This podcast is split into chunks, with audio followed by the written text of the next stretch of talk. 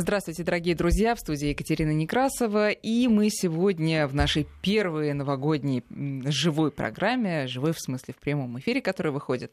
Сегодня мы будем обсуждать психологические проблемы наших питомцев, ну и наши собственные, конечно, психологические проблемы, от которых кошки и собаки иногда помогают э, избавляться. Много постновогодних тем, и вы тоже, пожалуйста, подкидывайте наши координаты прежние, 5533 для ваших смс и наш э, WhatsApp и Viber 8900 903 170 6363. Ну, по традиции мы начинаем вот к сожалению, всякие январские первый эфир, конечно, с темы петард. И, знаете, вот, к сожалению, у меня в этом году уже есть так, почти личная э, трагическая история. Значит, родственники, расскажу ее, родственники завели щенка ирландского сеттера. Я успела с ним познакомиться, имела счастье. И э, щенок был чудесный, три с половиной месяца ему было, он уже знал все команды, он уже проявлял просто недюжные умы и способности к, э, к дрессировке, и от своих хозяев-то он не отходил практически э, дальше, чем там на, на 7 метров, потому что вот я когда с ним гуляла, видела, что он очень близко ходит. А все, всех же предупреждают собаководов, когда новогодние праздники, не отпускайте с поводка, да? Предупреждают?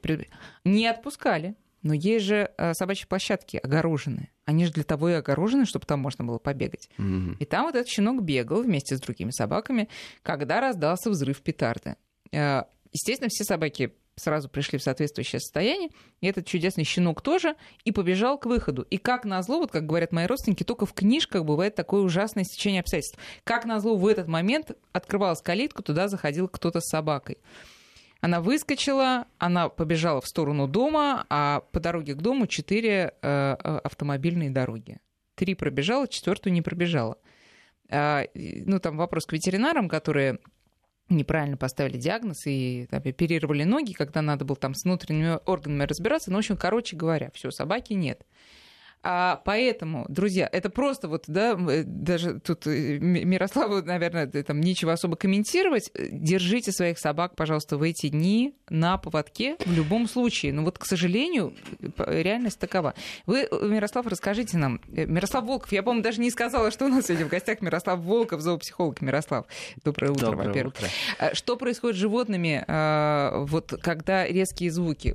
Опишите просто их состояние. Смотрите, резкие звуки бывают не только в Новый год. И из раза в раз я все время говорю занудство о том, что ну, в пределах города нужно держать собак на поводке.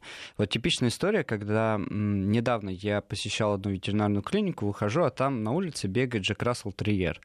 Эта собачка довольно милая, такая харизматичная, не дешевая. И понятно, что вряд ли это какой-то там, ну, бродяжка. Угу. Ну, вот, и бегает, бегает, себе бегает, и непонятно, что он делает. И, соответственно, ни ошейника, ни поводка у него не было, ни телефона, вообще ничего. То есть, ну, откуда такая собака? Обычно у таких породистых есть клеймо, и по нему там как-то можно найти. Или очень часто таких животных чипируют, а чип — это такая штука, она вшивается в загривок собаки, и потом ветеринар может с помощью специального сканера найти а, номер телефона владельца. Ну вот. Ну и так, соответственно, потеряшки в основном и находятся. И, кстати, очень интересная штука, поэтому я очень всем советую сделать. Она относительно недорогая, но при этом решаются многие проблемы. То есть даже если потеряется ошейник, даже если там клеймо сотрется или будет нечитабельно или еще что-то, чип он практически на всю, ну, на всю длительность жизни животного он будет актуален. И ветеринарный врач с специальным оборудованием он может легко считать. В приютах, которых э, потеряшек в основном относят, практически все 100% они подключены к этой системе, у них есть это все, и они всегда своих животных, новичков, так сказать, они проверяют на наличие вот этого Э, значит, чипа. чипа, да. Вот. Но э, о чем я хочу сказать? О том, что даже вот в обычной жизни э, как у того Джек Рассела, бывает так, что действительно вот вы выходите гулять, даже если собака идеально знает команду рядом, может быть все что угодно. Пусть будет взрыв петарды, пусть будет выхлоп какого-нибудь автобуса, или там трактор мимо проехал, или там, а, не знаю, например, у дворника какая-нибудь коробка упала, там все что угодно может быть, и это может быть очень довольно сильный звук, и собака действительно, она может сорваться, она может убежать, она может вообще не слышать, то есть у нее отключаются все какие-то вот а, мозговые деятельности в плане сосредоточенности. Да, такие, то есть она а, не контролирует свои эмоции абсолютно. Ну, а можно тогда вопрос, как вот всегда, куда-то как, несется. как всегда глупый. Смотрите, э, люди, э, мы э, живем в социуме, мы с детства, маленькие дети тоже боятся громких звуков, потом они привыкают. Собаки тоже живут в социуме, и они слышат эти звуки периодически. Почему они не привыкают? Ну, даже мы иногда этому привыкнуть не можем. Ну, то есть вот а, мы-то можем жить вообще всю жизнь в, горо- в городе, там, да, с редкими вылазками там куда-нибудь на дачу или там не знаю, в поход. Вот, но мы все равно можем испугаться чего-то. Мимо пролетел там ниже самолет, там а, все что угодно может быть. Нас может петарда испугать, да, просто какой-то резкий крик из-за угла там какого-нибудь человека или еще что-то к этому привыкнуть невозможно, потому что всегда есть некоторый фактор неожиданности, к которому вы не готовы. А есть, естественно, животные, которые натренированы специально таким образом, чтобы вообще не обращать внимания на внешние такие вот раздражители. Охотничьи, как правило, собаки. Это, ну да, охотничьи собаки, но они больше вот как раз, если мы говорим о петарде. То есть для них выстрел из ружья — это норма, грубо говоря. То есть они там... Это может быть служебные животные, военные, полицейские и так далее. Вот. Очень часто мы забываем про поводырей, животных поводырей, которые тоже тренируют не обращать внимания ни mm-hmm. на какие... То есть всегда быть готовым. Эти собаки всегда не... Вот в себе они напряжены, они всегда контролируют внешнюю ситуацию, их вряд ли что-то может там поколебить в их деле. Ну вот, и это здорово. Но, тем не менее... А это породная особенность? Можно сказать, что это породная особенность? Вот... Определенные и... породы э, поддаются такой дрессировке, а какие-то нет. Ну, на самом деле, тут больше речь идет о конкретной собаке, потому что на самом деле и э, среди поводырей, и среди разных медицинских таких собак есть большое количество беспородных вообще животных и пород. Но, конечно, есть предпочтения у различных, скажем так, тренеров таких собак. В основном это э, э, ретриверы или лабрадоры. То есть они больше всего... А, немецкие овчарки тоже часто используются в этом деле. Вот. Их просто проще обучать, они более такие вот а, сосредоточены на выполнении различных команд, на выполнении различных а, пунктов обучения, задач и прочее, и с ними проще просто mm-hmm. работать в этом смысле. Но принципе, я бы не сказал, что это именно вот больше дело в породе, потому что даже внутри какой-то породы не факт, что этот щенок справится. То есть э, все равно идет какая-то отбор, подборка, выборка определенных животных по а, кстати, способу а можно вот, и так далее. такую закономерность какую-то вывести, что если у нас животное, вот мы взяли щенка, животное такое трепетное, можно сказать, нежное, а, очень ручное, дружелюбное и так далее, что у нее будут больше с этим проблемы. Или нет такой закономерности? Потому что вот как раз этот несчастный щенок, он был очень добрый, очень милый, очень такой нежный, незлобивый совершенно. Ну, щенок, просто здесь еще речь в возрасте. Действительно, вот был вопрос по поводу социализации, так называемой, да, то есть это когда привыкло животное к чему-то или не привыкло. И я бы хотел сказать, что это тоже большое значение имеет. Но просто щенок, он только-только обучается, он только-только замечает внешний мир, он начинает изучать некоторые нюансы, он э, общается с другими собаками и прочее. Тем более, если это была речь идет о... Если история произошла на э, какой-то тренировочной собачьей площадке, где она огорожена, и все, скорее всего, он чем-то занимался.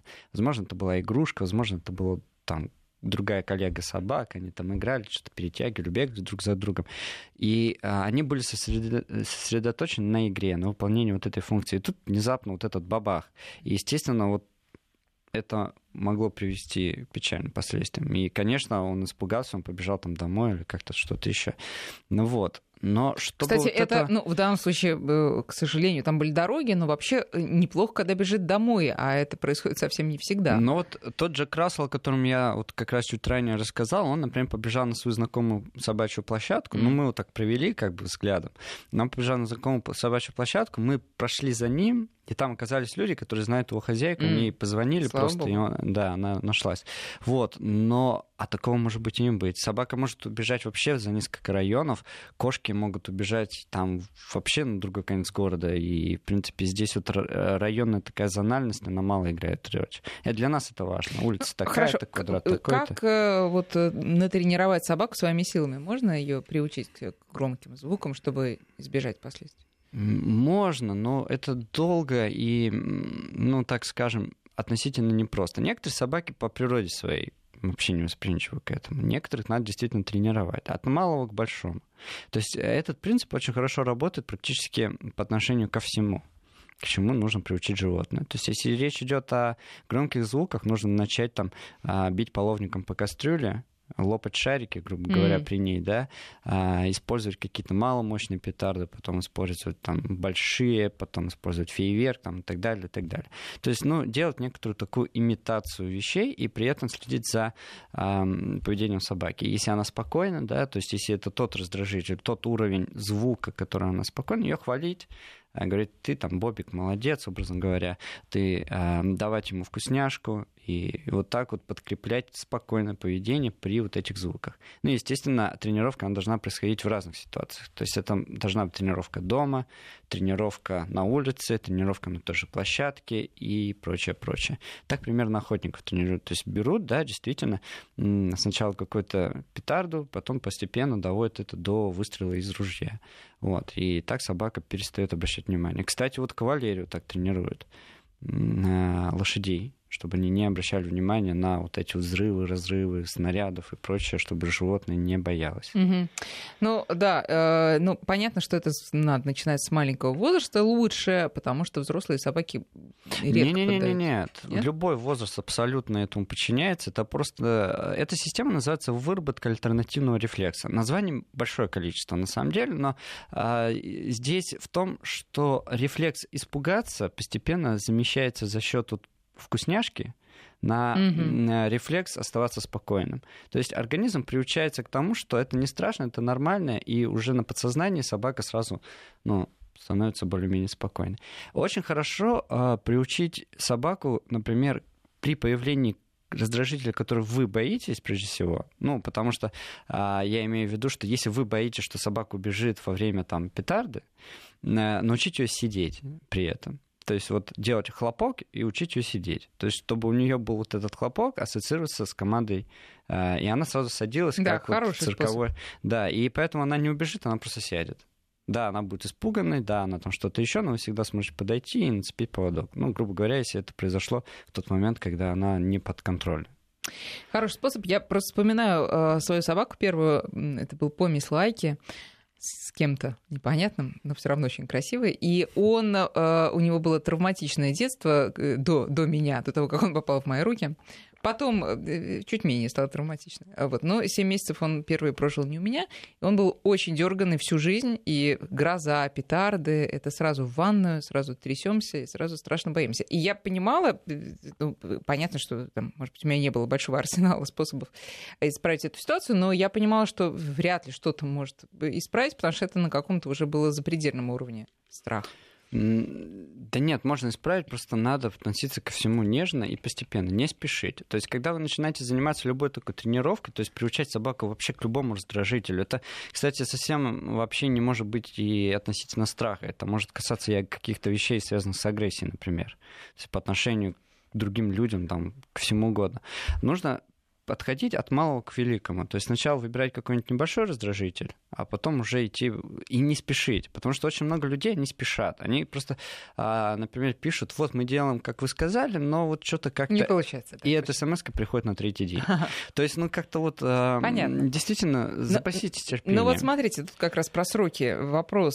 Спаниель до 10 лет абсолютно не боялась хлопков петарда, а паника началась, когда а близко рядом с ней молния попала куда-то там. Вот видите, это такой тоже травматичный опыт, который непонятно как исправить. Молния, вот это да. Вот видите, какие вот. приключения бывают. На самом деле таких историй огромное количество. И очень часто бывает, что там животное 15 лет или вообще тренированный пес ничего не боялся, а сейчас он выполняет команду только там дома, а вообще угу. выйти там в туалет, ну, уж Страшно, простите, да. на улицу, да, не, это прям какая-то чудеса.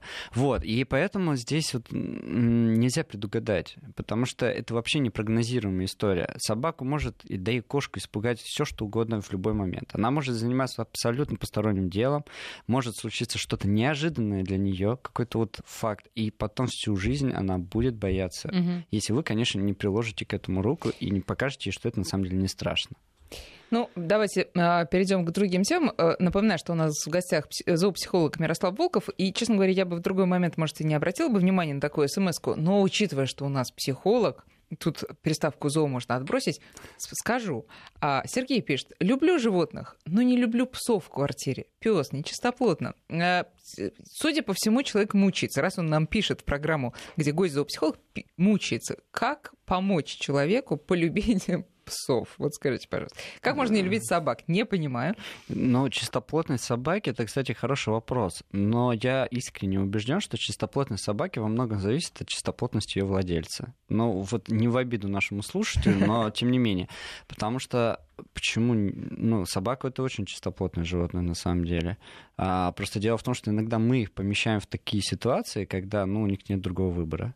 То есть, например, вот эти самые пресловутые, которые я очень не люблю, прям вот, а, вот эти вот пеленочные собаки, когда вроде бы животное уже взрослое, вроде бы уже кабель, которому там, ну да, он маленький, ну да, ну он по породе маленький, ну там тот терьер какой-нибудь, он вынужден ходить на пеленку. Но мне кажется, это э, даже Унижение оскорбление просто, чувства да. достоинства просто кабеля просто-напросто. Ну, потому что он должен ходить, он должен там все это нюхать. Хорошо, должен... что он этого не понимает. Или вы думаете, что понимает?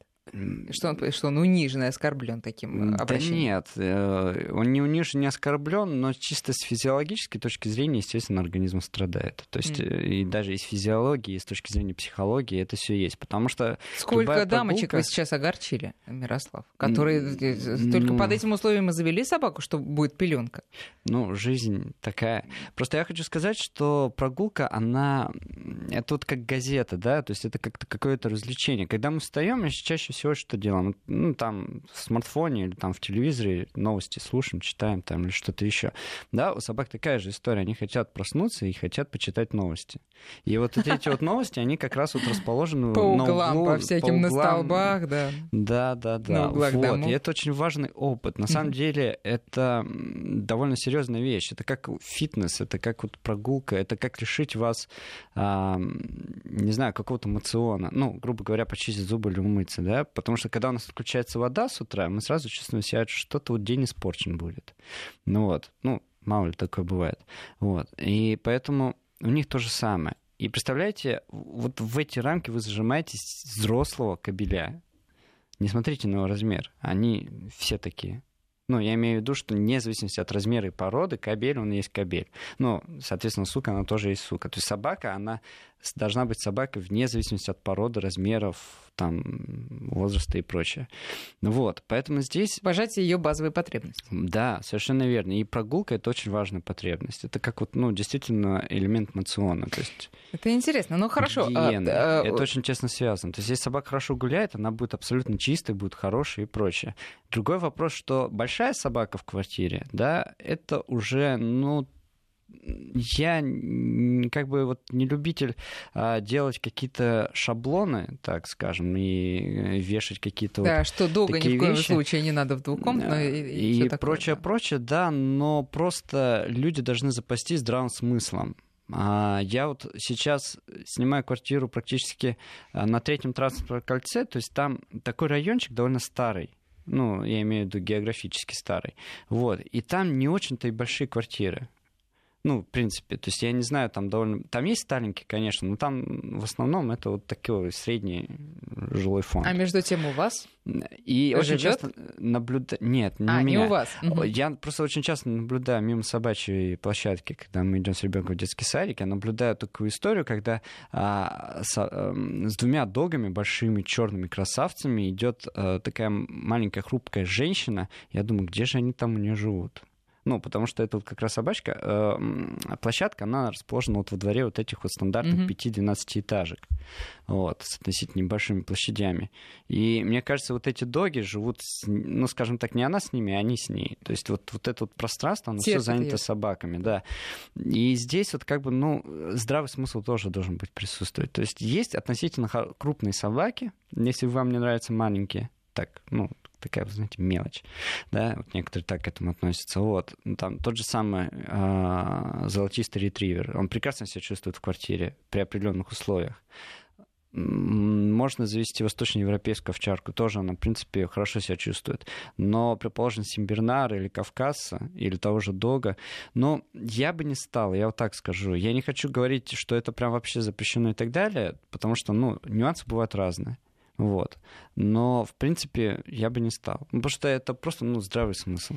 Ну хорошо, а возвращаясь все-таки к моему повороту этой смс если человек не любит собак, как-то можно помочь? Может, он, правда, страдает от этого? А, есть, смотрите, есть такой вот шикарный момент, когда меня все время об этом спрашивают, да и многие мои клиенты такие.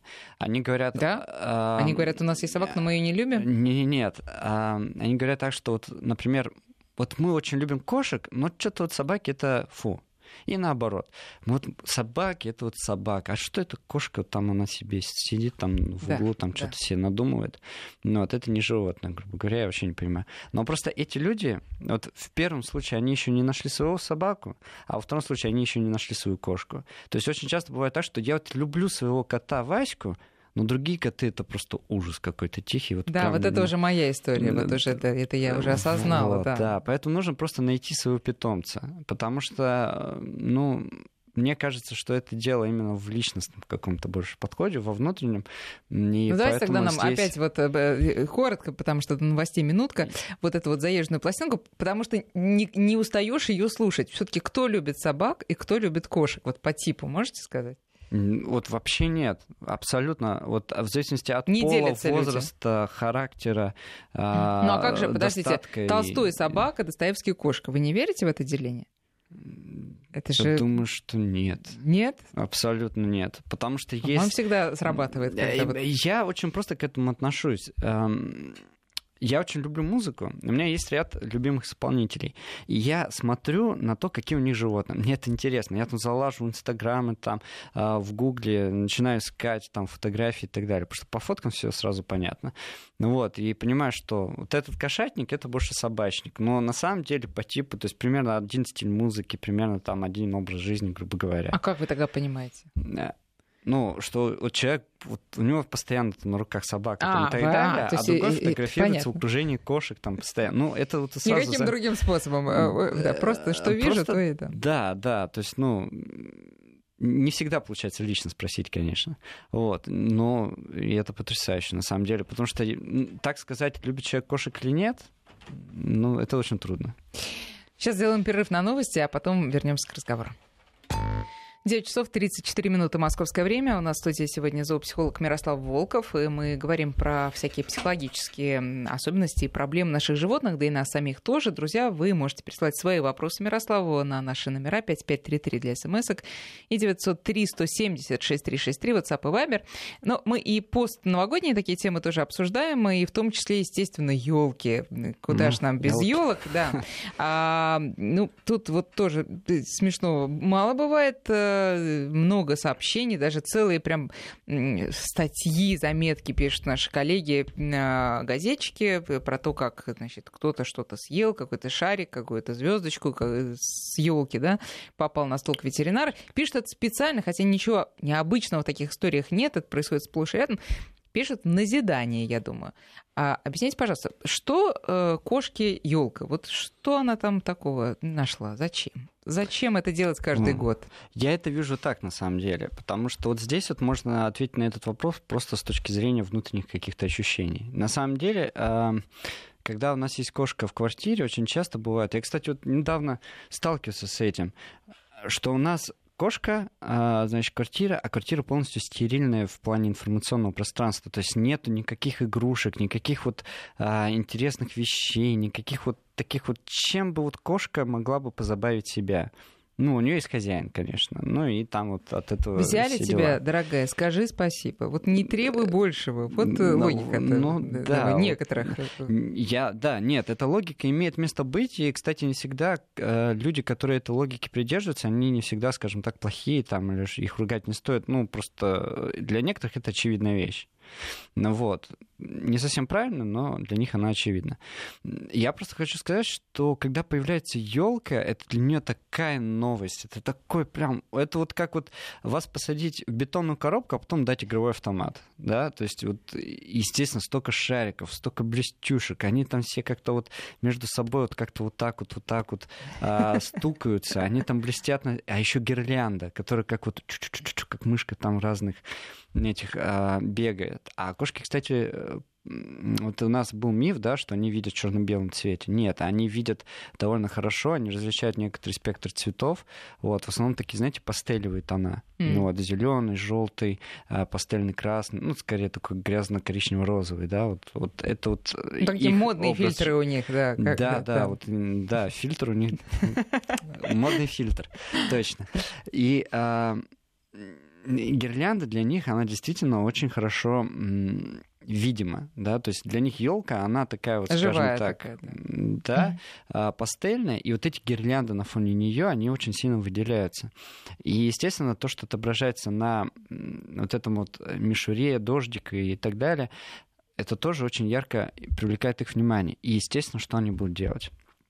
Естественно, сядут за этот игровой автомат, потому что, ну, это для них такая вот э, сумасшедшая штука, которую, ну, обязательно надо с этим что-то сделать. Нет, хорошо, а валить-то зачем? Ну, хорошо, ну, прыгни туда. Даже игрушку можешь э, э, уронить. Зачем елку-то ронять? Ну, а, а как иначе? А смысл это тогда, же, да? А, Конечно, это же цель. смысл. Это, это, же, это да. же такая прикольная штука, ее, естественно, надо уронить, пощупать и так далее. На самом деле, они не роняют елку, она сама падает.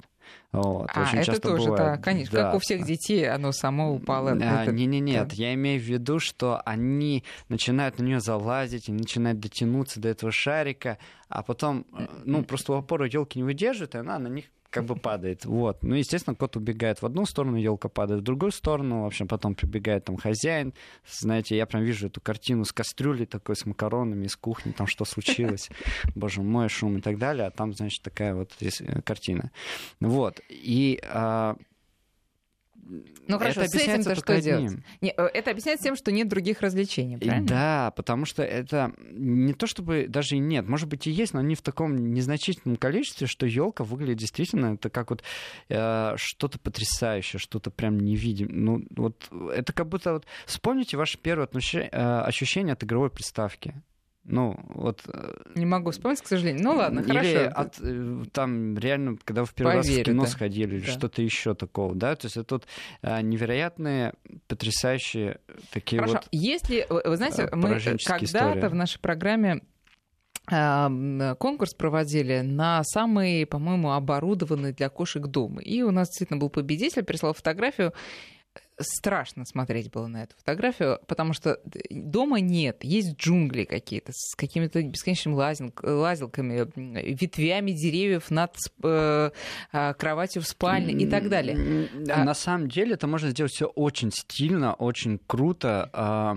Есть, я не знаю, как в России, это в основном вот, если мы забьем на в русском поисковике, например, кошачья мебель, да, мы в основном найдем какие-нибудь когтеточки, там и иногда очень страшные. То есть вот Как правило, и, да. как правило, да. То есть это вот просто какая-то вот э, цилиндр. И, кстати, вот очень часто вообще не из дерева. То есть это в основном это вот картонная такая труба, Мгм. которая обита какой-то там Веревка. веревкой в лучшем случае. Иногда это просто ткань. И, значит, пара полок. Иногда это довольно красивые, какие- изящные какие-то штучки, да, действительно очень дорогостоящие, с натурального дерева и так далее. Это тоже есть. Но если мы посмотрим, например, в Гугле, грубо говоря, да, и, например, введем просто кошачья квартира, cat flat, да, то есть или что-то подобное, мы найдем столько потрясающих картинок, разные полки на стенах, разные а, такие, я их называю катастрады, да, когда полка или ряд полок, они расположены на стенке так, чтобы кошка могла с одного конца на другой квартиры или там жилого какого-то помещения перейти по стене, грубо говоря. О, То да. есть там просто Большие висит красивая, ждут некоторых. изящная балка под потолком, если, конечно, высота потолка позволяет, ну или рост жителя этой квартиры. И а, это все сделано очень изящно, очень тонко. То есть там есть вот ряд пространство, которое может использовать кошка. То есть, предположим, полка, она сделана в виде такого нескольких квадратов, и они вот так вот э, лесенкой навешаны. Внутри квадратов лежит, лежат книги, украшения, какие-то такие там, ну, mm-hmm. фотографии, ну, все, что у нас есть, да. А кошке предоставлена, соответственно, вот верхняя часть квадрата. И а вот она по ним, как по лесенке, забирается, она спит и так далее. Вот. И вот этих и это очень выглядит стильно.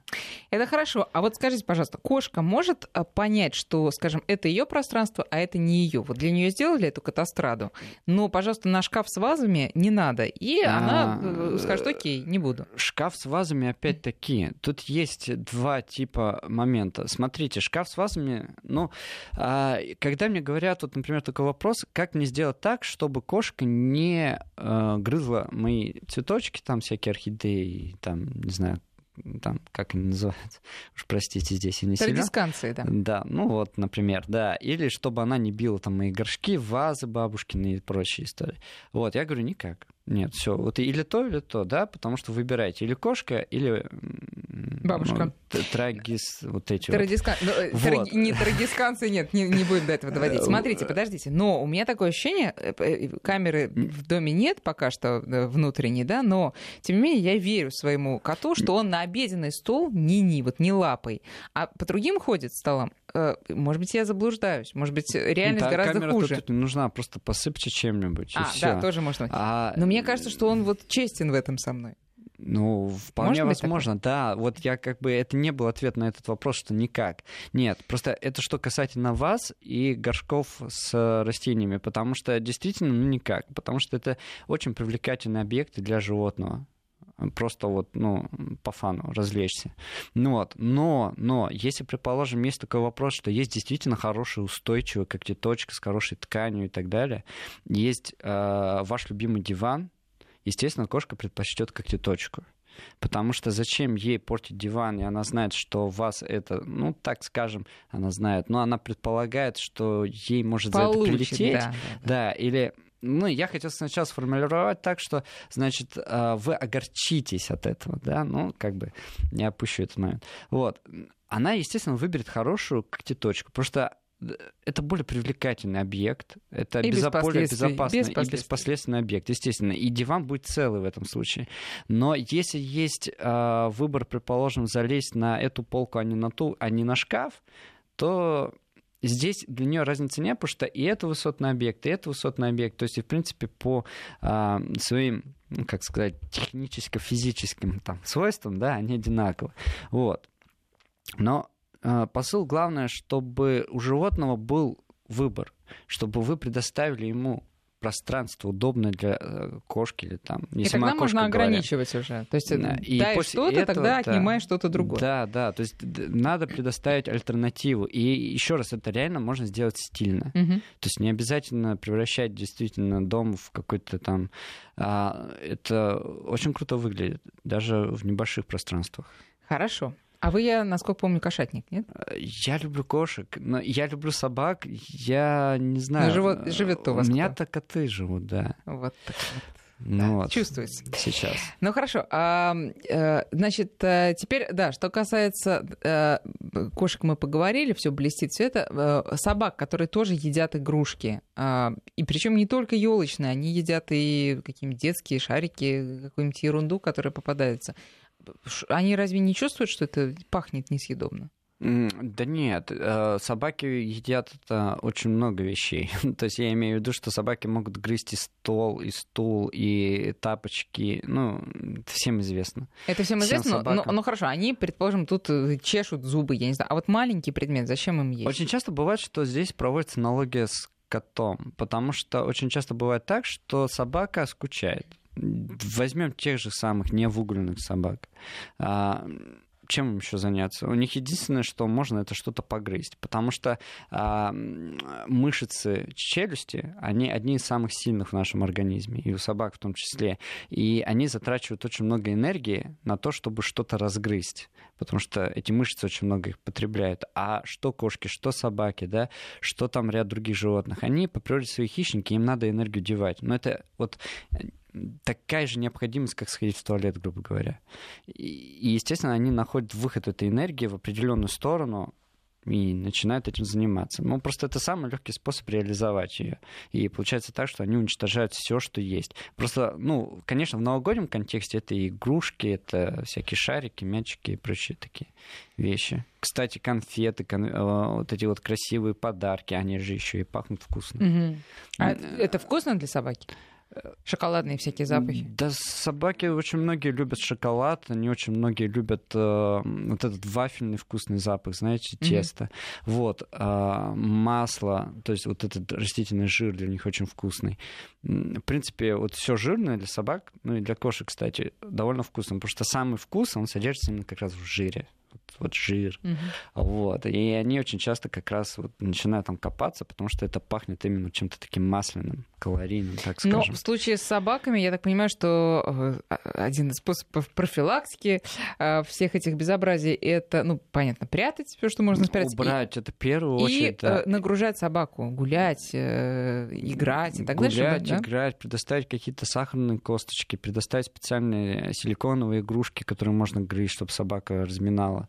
Э, челюсть. То есть действительно предоставить какую-то реальную хорошую альтернативу. Но тапочки, ботинки убрать однозначно, ну, Единственное, что я хотел бы, э, так скажем, чуть-чуть вот э, предостеречь владельцев животных, не покупайте игрушки, которые похожи на то, что собака не должна грызть. Потому что есть игрушки в виде тапка, есть игрушки в виде котенка. И э, у собаки может быть такой диссонанс. То есть почему этот тапок можно, угу. в нашем понимании это игрушка, но она это не понимает. Форм-фактор, запах один и тот же. А почему за это меня ругают, а за это нет? И вот и происходит вот такое вот. Но э, того самого слушателя, который не любит собак, я лично могу успокоить, не все собаки. Если еще и это, я боюсь, э, да, наслоиться на то, что они нечистоплотны, так они еще нет, не все грызут. Вот сколько у меня не было собак, никто никаких тапочек не, и даже мебели не грыз. Не все, да, абсолютно не все. не все. Теперь переходим к вопросам наших слушателей. Уже они не новогодние, а такие повседневные. А, например, ну, э, да, извечный вопрос. Несколько месяцев назад пришлось взять э, в дом дачную кошку, э, чужую там какую-то соседскую. Ну, кошка взрослая, умная, контактная, лезет на руки, хочет, чтобы гладили. Mm.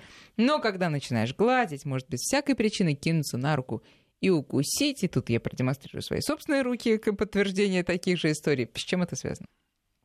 Хотя, должна сказать, мой кот уже поспокойнее себе. Вот почему-то в начале это просто было безумие какое-то. Совершенно это неадекватное чаще поведение. всего заключается в том, что мы сами приучили животных к этому. То есть э, мы гладим, гладим, он такой, хватит, и начинает вас, значит, драть, ну, грубо говоря. Он просто воспринимает вашу э, руку как игрушку.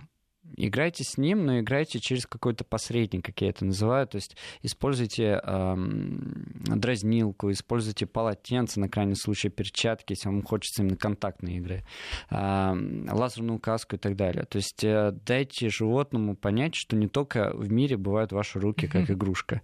И тогда эта проблема, вот она просто уйдет по щелчку пальцев. Чем но гладить больше... продолжаем, но играем уже другими э, предметами. Да-да-да, гладить, гладить, но после хорошей игры э, с игрушкой. Так, э, еще вопрос у соседей. Это прям вот совсем о наболевшем. Собака Бигль постоянно лает и скулит, и, в общем, стали уже надевать на нее намордник, все равно слышно, что можете посоветовать? Это вопрос на самом деле очень-очень сложный, потому что у нас очень много переменных. Она лает, скулит когда? Когда вы уходите из дома, и она остается одна. Или когда, предположим, ночь наступает и начинается вот это поведение. Или когда она вас так встречает, или она лает и скулит на улице, или там что-то Нет, еще. дома, скорее всего, когда хозяева уходят. Ну, скорее всего, но это совсем не факт. Но в целом Бигель это очень такая вот энергичная и охотничья собака, которая вот именно сгусток энергии внутри нее, и он чаще всего является прям таким вот эм, такой мини-ядерной батарейкой, я бы так сказал. Вот. Очень часто бывает так, что люди заводят себе собаку, будучи, предположим, в декрете. Вот. И собака, она все время растет в, в обществе, а потом, когда через три года мама выходит на работу, в один прекрасный момент собака на 8 часов остается одна. Она никогда такого вообще себе не представляла, что это возможно. Естественно, для нее это шок, травма и прочее. И собаку нужно приучать оставаться дома одной. То есть э, Тоже нужно постепенно. показывать, что это да, не страшно. Есть много методик, но они все э, различаются по типу проблемы. То есть на лицо это симптом один и тот же. Это вокализация в отсутствии, предположим, в нашем случае, да, предположим, хозяев. Вот. Но методы лечения могут быть разными, исходя из корня проблемы. Поэтому слишком здесь много переменных, и нужно разбираться довольно тонко. Но чаще всего просто нужно собаку приучать оставаться дома, говорить ей о том, что это не страшно. Вот. Но здесь много Поощрять, других проблем. когда придешь какой-нибудь Поощрять, когда придешь, тоже Вкусно. не совсем правильно в плане того, что вы можете поощрять именно в плане то поведения, которое она проявила. То есть вы пришли, и у собаки само подкрепление идет, что она лаяла, лаяла, лаяла, mm-hmm. и наконец-то вы явились. А вы еще тут ей там какую-нибудь косточку еще. Ну, естественно, это только усугубит ситуацию. Но я хочу сказать, что намордник, привязывание, навязывание, там что-то, это не решает проблему. С точки зрения, понимаю, да, я понимаю, что вы решите э, сам факт проявления этой проблемы, но саму проблему вы не решите а это большая разница. А для собаки это еще больше, естественно, стресс. Естественно, и... потому что она не может проявить свою тревогу. Ей больно, ей страшно, она беспокоится, и вы ее еще специально ограничиваете. Просто это все будет усиливаться. Поэтому здесь лучше всего обратиться к специалисту, который разберет э, все нюансы вашей проблемы и даст нужный совет. Потому что это довольно непростая история. И дать какой-то определенный вот четкий ответ на этот конкретный вопрос я не могу, к сожалению. Ну, э, надеюсь, что все-таки э, уже то, что вы сказали, там уже много что Но можно почерпнуть том, полезного. приучать быть собаку да. одной и сказать, что это безопасно, не страшно, вы все равно вернетесь домой. И не ужесточать меры, потому что это не приведет к желаемому результату. Да, а, совершенно верно. Конечно, хочется еще э, поговорить о каких-то свежих новостях, в том числе из интернета, которые нас тронули с Мирославом. Вот, например, про крокодила, да, вы же видели эту наверняка новость, вчера появилась. А в Индии 500 человек посетили похороны 130-летнего крокодила, вы знаете, и э, у него есть имя, естественно, Гангарам, э, и э, жил-то долго, да, 130 лет, молодец, долгожитель, но самое, наибольший молодец он не поэтому, а потому что он никого не ел и не кусал, он жил себе в пруду, как говорят жители, там прям дети рядом плавали, он никого не трогал, ел себе там кукурузные лепешки или не знаю, чем его кормили. В общем, кормили чем-то таким вполне себе вегетарианским. И даже он был э, очень тактичен и деликатен, когда приходили купаться. А тут прямо хочется фантазия мне прямо разыгрываться. Знаете, обнаженный купальщица наплывал за кусты, чтобы, значит, не видеть и не трогать. Но, не, не смущать их. Не смущать, но примерно так оно и было. А вопрос, Мирослав, э, чем был болен этот крокодил? Скажите, пожалуйста, что с ним было не так? Как вы думаете? Но я бы не сказал, что это может быть боль, на самом э, болезнь, точнее. А, здесь можно два типа природы, так скажем сказать, или это действительно какое-то отклонение от генетической мутации, то есть когда животное проявляет предрасположенность к человеку. Но мы так примерно получили всех наших домашних животных. То есть у нас и кошки, и собаки, они изначально э, предрасположены к общению с человеком, они к нему лояльны да, с детства. И, естественно, это произошло методом того, что мы у себя держали тех животных, которые максимально к нам благоприятно относились. Вот. И э, вполне возможно, что вот этот крокодилья особь, грубо говоря, она как раз та, которую мы бы, если бы нам нужно было приручить Приручили бы, бы что бы... не помешало ему 130 лет прожить. То есть да. э, можно предположить, что он, конечно, все эти годы не ел а, людей. Но, с другой стороны, очень часто бывает так, что вполне себе обычное животное, но оно просто научилось жить в конгломерации, так скажем, с человеком. А То зачем? Есть мы, э, ну, это получается такой некий взаимовыгодный союз, когда люди его кормят, а а он их не кусает. Ну, То есть он, он э, уровень сознания, он достаточно Это того, не чтобы... сознание, это уровень приспособления. То есть вполне возможно, что этот крокодил был там, предположим, ранен или по какой-то причине не мог как-то там что-то делать. Люди начали его подкармливать, угу. или он начал а он питаться остатками просто... жизнедеятельности. То есть дрессированный. Ну, Можно грубо говоря, да, он приучился жить с людьми. То есть он приучился жить в э, некотором таком вот, а, не очень правильно сказать симбиозе, но вот в некотором таком взаимоотношении, да, то есть это как бы... А, то есть здесь э, метод такой, что он благоприятно к ним относятся по какой-либо причине. Или же это чисто генетическая мутация именно в плане поведения, именно в плане вот такого поведенческого сценария, да? Или э, это просто ну, жизненный, да, так, жизненным. Жизненный Но, опыт. смотрите, вы сказали благоприятно. И очень часто так бывает. Благоприятно или нейтрально? Ну, нейтрально благоприятно, если он к себе подпускал. Просто я, да, мне эта история знакома в плане того, что там даже было написано, что его там ходили кормить. То есть mm-hmm. он поедал ту еду, которую ему приносили, но не приедал а, гонца, грубо говоря. Хотя вполне, я так полагаю, мог. Но другой момент, что если это даже супер приученное дикое животное, нужно быть аккуратным, потому что все-таки прирученное, а домашнее животное, оно не является домашним. То есть у него всегда Э, в приоритете будет это я сам, и здесь нету той э, безумной э, и без, скажем так, заветной преданности. беззаветной преданности, да, и благополучия по отношению к человеку. Потому что для них человек это вполне возможно просто инструмент для выживания. Вот, не более того. Просто, скажем так, жизненная необходимость общения с ним, и без вас бы вот нисколько бы он не страдал, на самом деле. Что не сказать о наших кошках и собак. Да, нет, но это мы все к тому же, о чем мы тоже часто говорим, о том, что дикие животные все-таки не должны жить в квартире. Да, то есть здесь вот фантазировать на тему того, что вот этот крокодил был настолько уникален, что действительно полюбил человека, не верю. Да, спасибо, Мирослав. Мирослав Волков, зоопсихолог, был у нас сегодня в гостях. Много полезного узнали. И, друзья, встретимся с вами ровно через неделю. Мирослав, спасибо, ждем вас снова.